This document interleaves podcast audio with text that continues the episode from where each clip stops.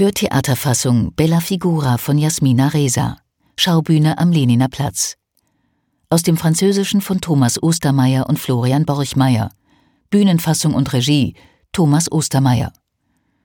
Premiere und Uraufführung Schaubühne am Leniner Platz, 16. Mai 2015. Eine Koproduktion mit den Ruhrfestspielen Recklinghausen. Sommer. Ein Mann und eine Frau auf dem Parkplatz eines Restaurants in der französischen Provinz. Sie, Andrea, alleinerziehende Mutter und pharmazeutisch-technische Assistentin, sitzt noch im Auto. Ihr Liebhaber, der Glasereiunternehmer Boris, versucht sie zum Aussteigen zu überreden, trotz des Fauxpas, den er gerade begangen hat, zu erwähnen, dass ihm das Restaurant von seiner Frau empfohlen wurde. Bella Figura erkundet den Abend nach diesem fatalen Fehler. Wenig später erscheint ein weiteres Paar vor Ort. Eric und Françoise, begleitet von Yvonne, Erics Mutter. Schnell wird klar, dass sie auf unglückliche Weise mit den beiden anderen verkettet sind. Das Stück spielt fast gänzlich unter freiem Himmel, an einem Tag, der zur Neige geht. Typisch für Jasmina Reza entstammen die Figuren in Bella Figura der bourgeoisen urbanen Mittelschicht. Die vier Protagonisten, Andrea, Boris, Françoise und Eric, sind zwischen 40 und 45 Jahre alt. Eriks Mutter Yvonne ist um die 70.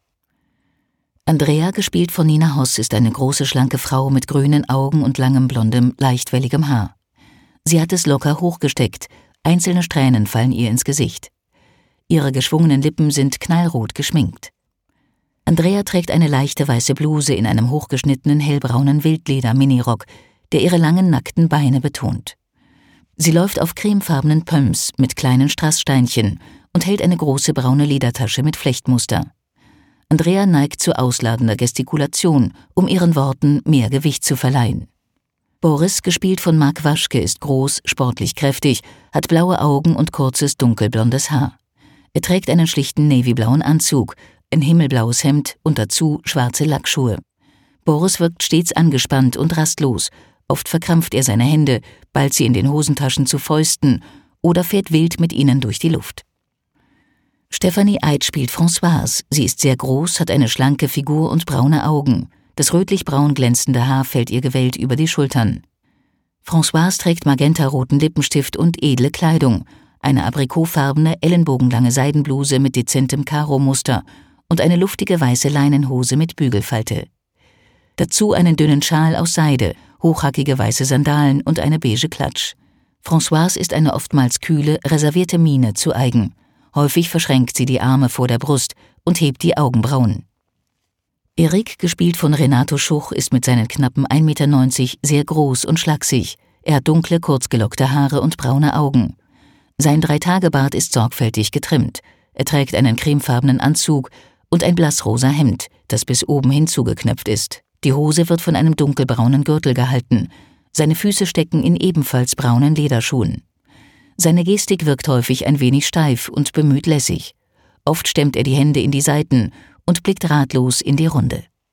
Lore Stefanek spielt Yvonne, Eriks Mutter. Sie ist eine kleine, grazile ältere Dame mit vollkommen weißem Haar. Dieses ist tupiert und streng nach hinten gekämmt. Ihre Lippen sind dunkelrot geschminkt. Yvonne trägt ein silbrig glitzerndes Kostüm mit Blümchenmuster, das aus einem Stiftrock und einem kurzen Blazer besteht. Ihre ebenfalls silbernen Pumps sind mit dezentem Keilabsatz versehen.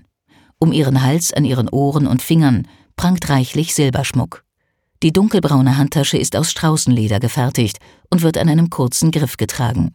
Yvonne schaut oft verwirrt von einem zum anderen oder ganz und gar abwesend ins Leere.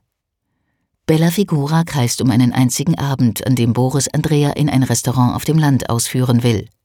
Das Lokal ist der einzige Schauplatz dieses Stückes, es spielt auf dem Parkplatz, auf der Terrasse, auf der Damentoilette und im Speisesaal. Während der Schauplatzwechsel werden Videosequenzen auf eine große Leinwand an der Bühnenrückwand projiziert. Für den Umbau geht das Licht komplett aus. Der Fokus liegt dann einzig auf den Videoübertragungen, die sich über die gesamte Wand erstrecken. In die Bühnenmitte ist eine ebenerdige Drehscheibe eingelassen, die sowohl im als auch entgegen dem Uhrzeigersinn rotiert. Auf dem pechschwarzen Bühnenboden liegt eine dünn gestreute, staubige Schicht, die im Licht der Bühne glänzt und schimmert. Es handelt sich um das Tonmineral Vermiculit, auch Blähglimmer genannt. In der sommerlichen Atmosphäre von Bella Figura erinnert die Mineralschicht an Blütenstaub.